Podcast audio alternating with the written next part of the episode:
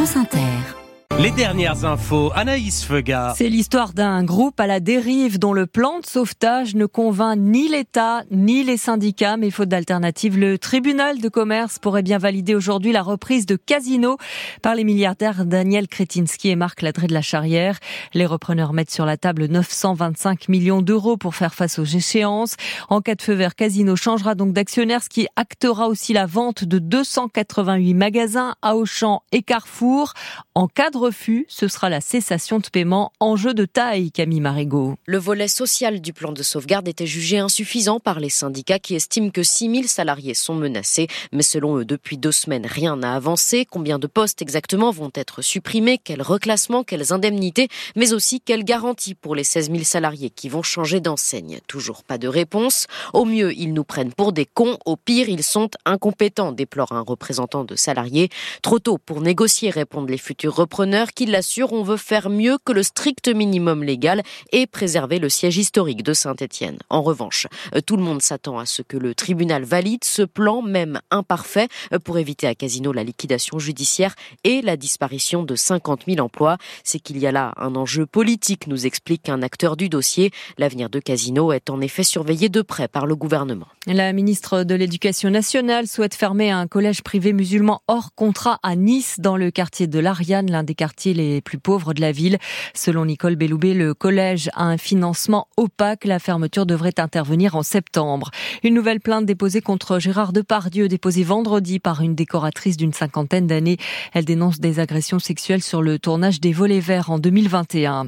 D'importantes crues prévues aujourd'hui à la confluence entre la Garonne et la Dordogne. Le département de la Gironde étant en vigilance orange aux inondations. Vigilance également dans le Pas-de-Calais, touché à nouveau par les pluies. Plusieurs cours d'eau Là, la Canche risque de nouveaux débordements. La mobilisation des agriculteurs européens aujourd'hui à Bruxelles pour faire pression sur les ministres de l'Agriculture des 27 qui examinent les propositions d'assouplissement de la PAC formulées par la Commission, dont de nombreux retours en arrière sur plusieurs obligations vertes. Bruxelles a aussi proposé de fixer une limite à certaines importations ukrainiennes. Sujet explosif. Depuis hier, des agriculteurs polonais bloquent un important poste frontière avec l'Allemagne à une centaine de kilomètres de Berlin. Ils protestent contre les produits alimentaires ukrainiens qui bouleversent le marché polonais. Sébastien Baer s'est rendu sur place. Drapeau polonais rouge et blanc accroché au rétroviseur, les agriculteurs ont garé leurs tracteurs sur les six voies de l'autoroute. Entre Pologne et Allemagne, plus un véhicule ne passe. Les automobilistes sont déviés vers le petit poste frontière du centre-ville, ce qui crée d'interminables embouteillages et allonge les trajets de deux heures dans un sens ou dans l'autre. Les pancartes des agriculteurs demandent l'arrêt des importations de céréales ukrainiennes. Depuis l'ouverture des frontières aux produits venus venu de l'Ukraine, Robert, casquette sur la tête et barbe fournie, explique que le cours du blé a été divisé par deux. L'agriculteur décrit une situation difficile. Il met en cause la qualité des marchandises ukrainiennes, non conformes selon lui aux normes européennes et il s'inquiète pour l'avenir de son exploitation. Les agriculteurs ont promis de multiplier les actions tant qu'ils n'auront pas reçu la visite du Premier ministre Donald Tusk. Dans d'autres régions, des céréales ukrainiennes ont été déversées sur des routes ou les voies ferrées. Sloubitse, Sébastien Baer, France Inter. Et alors que ces agriculteurs manifestent, le président polonais est aujourd'hui à Paris. Deux ans après le début de l'invasion russe, une vingtaine de chefs d'État et de gouvernement veulent montrer à Kiev que leur soutien reste sans faille. Réunion dans l'après-midi à l'Élysée. Sans le Premier ministre ministre hongrois. Son Parlement doit approuver cet après-midi l'accession de la Suède à l'OTAN. Bouleversement géopolitique majeur, conséquence de la guerre lancée par Vladimir Poutine. La Suède était un pays neutre depuis la fin des guerres napoléoniennes au 19e siècle.